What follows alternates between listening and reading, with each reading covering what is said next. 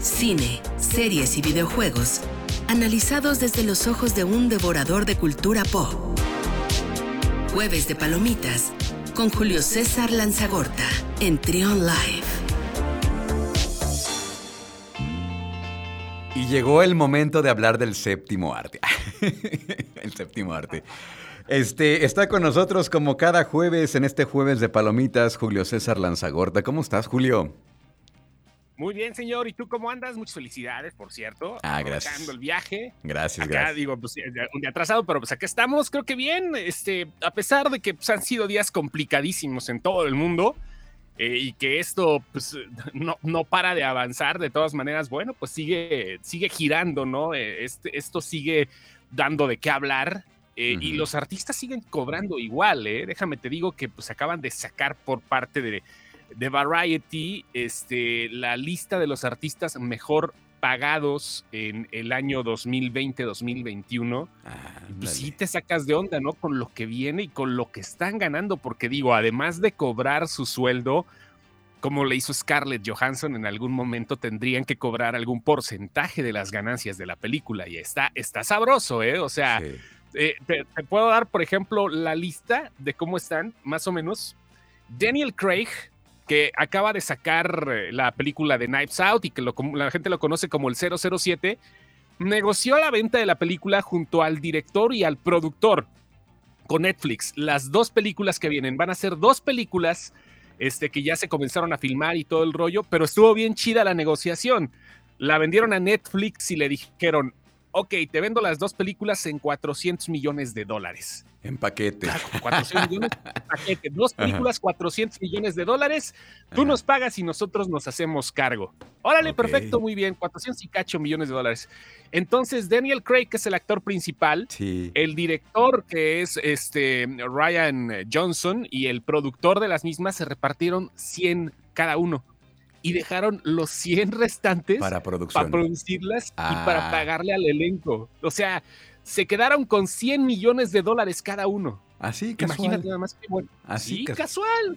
casual. es, este, es, que la primera película estuvo muy buena. Me acuerdo que me la recomendaste y ya tenía Ajá. un rato en, en, en, el catálogo. Y está muy buena. Muy buena, interesante, giro de tuerca. Ya lo habíamos comentado alguna vez en este espacio y seguramente sí. será un gran éxito. Bueno, espero. Luego, cuando hay más sí, expectativa, no, no, no. hay más decepción también. Y este, pues, eh, eso fue lo que sucedió eh, por parte de Daniel Craig. Y aparte, bueno, pues imagínate, siguen cobrando igual, aunque realmente la recaudación sí ha ido muy, muy mal en las salas de cine. ¿eh? La variante Delta sí ha metido a muchos al, al este, al, al a, a, a un periodo de pasividad en Estados Unidos y en el mundo, ¿no? El cine no está regresando como se debe todavía. Dwayne Johnson, por una película que apenas se acaba de anunciar, Red One, cobró 50 millones de dólares. Will Smith, por la película de King Richard, 40 millones de dólares, este, donde sale de papá de las tenistas de Serena y Venus Williams. Uh -huh. este, Denzel Washington, 40 millones de dólares por The Little Things, una película que está medio fea, pero pues eso cobró Denzel Washington. Leonardo DiCaprio, 30 millones por Don't Look Up, una película que viene para Netflix a fin de año. Mark Wahlberg por Spencer Confidential cobró 30 millones, una película también bastante chafa en Netflix. Y no hay mujeres hasta aquí. Jennifer Lawrence cobró también 25 millones de dólares por Don't Look Up, seguida por Julia Roberts con 25 millones por Leave the World Behind y también Sandra Bullock por The Lost City of D con 20 millones de dólares. Son las tres únicas mujeres que están aquí. Y la lista sigue, pero me llama la atención. Robert Pattinson cobró nada más 3 millones de dólares por ser Batman. Nada más. Yo no me lo puedo imaginar. Pero bueno, el, lo que me llama la atención de la lista es que, pues los actores no, parece que no tienen crisis. Ellos siguen ganando y normal. En comparación con otros años, les pegó en, en su bolsillo, les pegó entre comillas. Sí, mira, este, no creo que les haya pegado eh, tanto, eh, pero pues de alguna u otra forma tendrá que haber ajustes, ¿no? Uh -huh. O sea, si las empresas pierden, obviamente, se puede negociar o renegociar el salario de alguien. Okay. Ahorita, bueno, pues porque fueron cosas que ya estaban antes previstas, ¿no? Ah, pero de ya. todas maneras, este, eh, híjole, yo creo que yo, yo creo que va por ahí. Ok. Este, el, el, el, chiste es eso, ¿no? Que pues a final de cuentas vayan vayan este, tratando de renegociar las cosas, el cine ya no está dejando lo de antes y van a, va, a ser una maquinaria, un engranaje que le va a costar trabajo volver a, a, a chambear como lo hacía antes. 2019 fue uno de los mejores años de taquilla y párale, ¿no? Pues ahí estuvieron los Avengers que, está ahí. Hablando de Avengers, ¿ya viste el tráiler de Eternals? De los sí, lo, vi en la mañana, lo compartimos en redes sociales. Está, está buena, fíjate. Eso es lo que ocurre después de la, de la segunda película de la de Endgame, ¿no? Sí, sí, sí. sí el contexto de esta historia, ¿cuál es? ¿Estos personajes quiénes son? ¿Ya estaban ahí? ¿Por qué no le echaron la mano a la humanidad si ya estaban ahí desde hace 7000 años o no sé cuánto tiempo? Mm, pues mira, es, es un relajito, ¿eh? Los Eternos siempre han existido en, el universo Marvel, bueno, han tenido bastante tiempo. Es una raza que se encarga obviamente ya de cuestiones más cósmicas. Ah, y tienen que luchar contra los famosos celestiales, así se les llama, ¿no? Los, los celestiales, ¿eh? como, como banda, como, grupo de, de, cumbias, ¿no? Con ustedes los celestiales. Conjunto los celestiales. ¿eh? Conjunto los celestiales, y así, así está este, este show. Ah, ok. ¿Y, qué pasa ahora? Este, eh, bueno, los Eternos se supone que no habían, no se habían metido porque no tenían permitido ya sabes, la excusa, ¿no? Si ustedes, si, si, vieron acá, ¿por qué no se pusieron al tiro? Pues porque no tenían permitido hacer esto, ¿no? Oh, Aquí ya vamos a empezar a ver multiversos, vamos a empezar a ver eh, cosas cósmicas, este, un montón de ondas eh, con estos personajes que realmente te digo, pasa como con Guardianes de la Galaxia, aunque sí son importantes, este, no, no, no, no, no lo harán tanto y lo harán ahorita con esta película. La directora es la ganadora del Oscar, eh, Chloe, Chloe Shao, que ganó con eh, Nomadland. Y este, pues ahorita por eso hasta lo, hasta lo ponen con más, con más brío, ¿no? Con más énfasis. ganadora del Oscar, Chloe Shao, ¿no? Sí, sí. Y este, eh, pues se supone que este, los, los celestiales fueron la clave del surgimiento de la vida en la Tierra. Hay una escena donde se ve uno de los personajes así moviendo las manos. Lo que está haciendo realmente es hacer, es crear un planeta. Y, y, pues los enemigos mortales son los deviantes, pero seguramente va a haber algún conflicto directamente con los celestiales. Da la impresión de que, bueno, pues los eternos este, no mueren. No estoy muy seguro que vaya a pasar en la película, pero también aparece otro, otro personaje que no lo vemos como, este, como, parte de ellos. Eh, el, Caballero Negro es uno de los personajes que sale en ese avance. Black Knight, que también es uno de, los fuertes en Marvel, que también tiene ciertos poderes cósmicos y demás. Eh, por Kit Harrington, el tipo que salía de Jon Snow en, en, Juego de Tronos. Ah, Él no es uno de los eternos, de los eternos es Black Knight. También tendrá este, que, que ver con lo que llegue próximamente de la expansión del universo. El Caballero Negro se llama Dane Whitman y es este. Pues eh, es, es, parte importante de lo que va a llegar este, a, la, a la fase 4, que realmente parece que no, pero ya van muchas, muchas ondas que hemos visto en esta fase 4. Marvel parecía que no tenía presencia, pero ya lleva muchos productos entre la televisión y en lo que viene del cine, porque se van a estrenar dos películas. Este año ya se estrenó Black Widow. Y esta sería la segunda que se estrena en noviembre, ¿no? Ajá, en noviembre se estrena. Y Shang-Chi, este, que también ya la gente que la vio está, está contenta con el producto, quizás no es la más fuerte de Marvel, está también eh, destinada a un segmento poblacional, sobre todo a, los, a, la gente asiática, porque también debe de estar así, ¿no? O sea, ya sabes que ahorita lo que vende en Hollywood es eh, hacer una, hacer un pequeño eh, no, segmentación porque sería lo contrario, sino más bien una, inclusión este, para todas las razas eh, y para todos los gustos, edades y demás.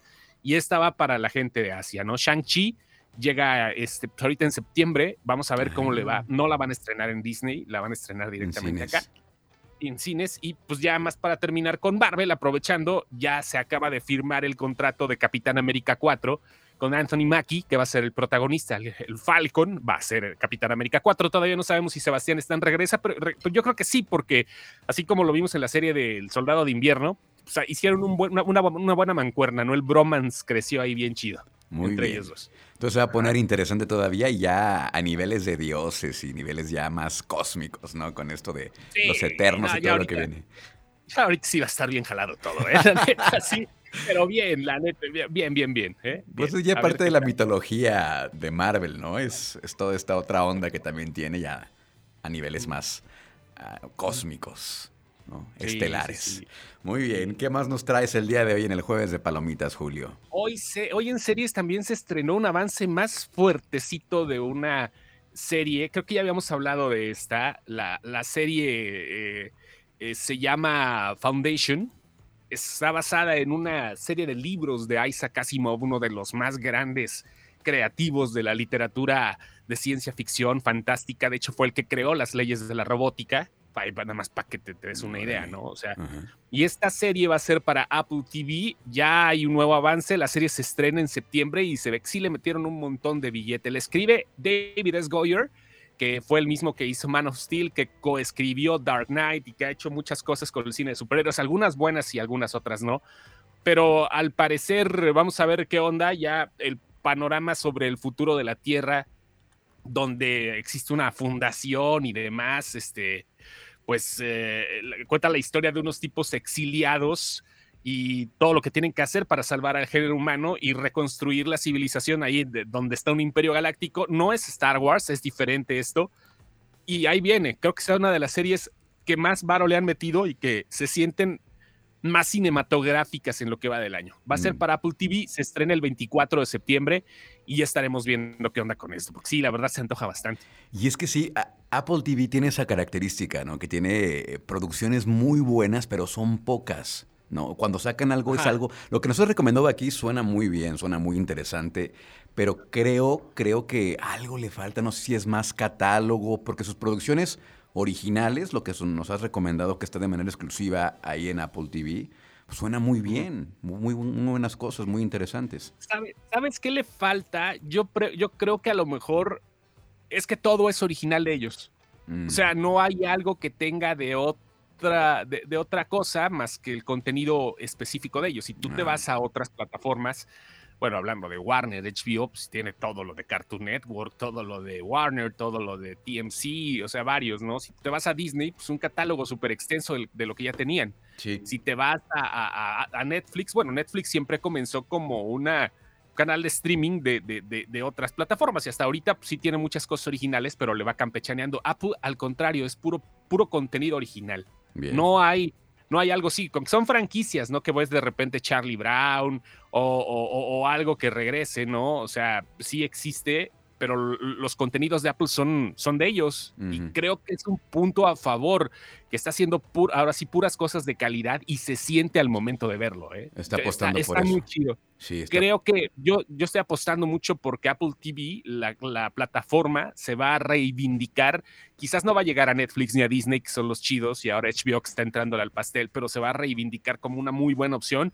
Y nada cara, digo, si le vas a hacer acá que te vas a comprar tu tu, tu, eh, aparatito Apple, te van a regalar un año, pero si no, 69 pesos al mes es mucho mejor que lo que te ofrece Paramount Plus, para mi gusto, porque son contenidos originales. No, pero Paramount Plus ya, quedamos este, que, que, no, no está padre, de momento, de momento. La que llega también en este mes de agosto es la de Fox, ¿no? Eh, sí, ya llega Star, Star Plus, los precios están un poquito cariñosos, pero vamos a ver cómo se van alivianando con eso. Siempre la, plataforma de Fox fue eso, ¿no? una cuestión más carita, de, un poco hasta más cara que HBO en algunos casos. Pero pues eh, se tiene que hacer el conjunto, ¿no? Y si lo vas a tener junto a Disney Channel, eh, junto a Disney Plus, es Disney Channel, te digo que sigo pensando que todavía estoy viendo a Roger González. No, no, la neta, o sea, creo que va mejor, ¿no? Ya, ya para pensarle un poquito, son 249 por las dos plataformas al mes, Disney y Star.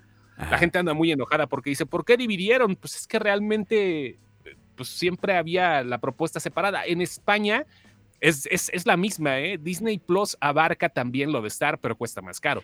Y es que sí, llegó, llegó un correo que la verdad de esos correos que fueron spam, pero lo vi así súper rápido de Disney Plus, donde hacen una mm, pues eh, reconfiguran, no reconfiguran, como que en, las cláusulas te, te, avisan algo a propósito de la llegada de Stars.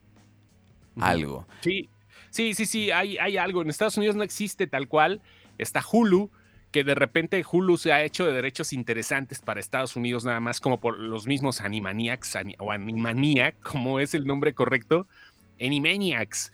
en Estados Unidos no está con Warner. En Estados Unidos, antes de que surgiera la idea de HBO Max, hicieron el trato con Steven Spielberg y es raro ver en una plataforma de Disney a los hermanos Warner, ¿no? O sea, este, pero aquí sí la estrenaron en HBO. Es un relajo también en cuanto a las licencias, hay contenido muy diferente. Eh, ahí está Hulu en Estados Unidos, no quisieron expandirse y lo hicieron con Star, que por cierto el nombre también ha tenido muchos problemas. En Brasil les prohibieron el nombre de Star Plus porque ya existe la plataforma, el canal de Stars con Z al último. Sí, ya, también está la plataforma esa que tú lo puedes ver hasta en Prime Video, no puedes comprarlo en cualquier plataforma, te existe eso de 60 horas al mes. Pero es, está, eh, creo que viene bien. El problema va a ser de a cómo, ¿no? De a cómo. Sí, aquí está, mira, ahí lo encontré. Mandaron un correo que dice acuerdo de suscripción de Disney Plus. Y ya viene todo, todos los, todos los legales, todos los detalles, bla, bla, bla, bla, bla, bla. Que si no estás de acuerdo, pues que muchas gracias, que puedes cancelar cuando quieras, que a Mickey Mouse no ocupa, no ocupa tu lana, que si quieres bien y si no también. En resumen. Si te, ¿no? si te cae y si no, bueno, así es este business. Oye, este, videojuegos, ¿qué, qué pasa con los videojuegos? Ajá.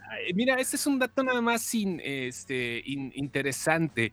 Eh, el aumento de las tasas de depresión y ansiedad en Estados Unidos, este, eh, se supone, es un dato nada más ya para terminar rápido, igual es, eh, pues el resultado de que los cerebros estén enganchados al neurotransmisor asociado con el placer.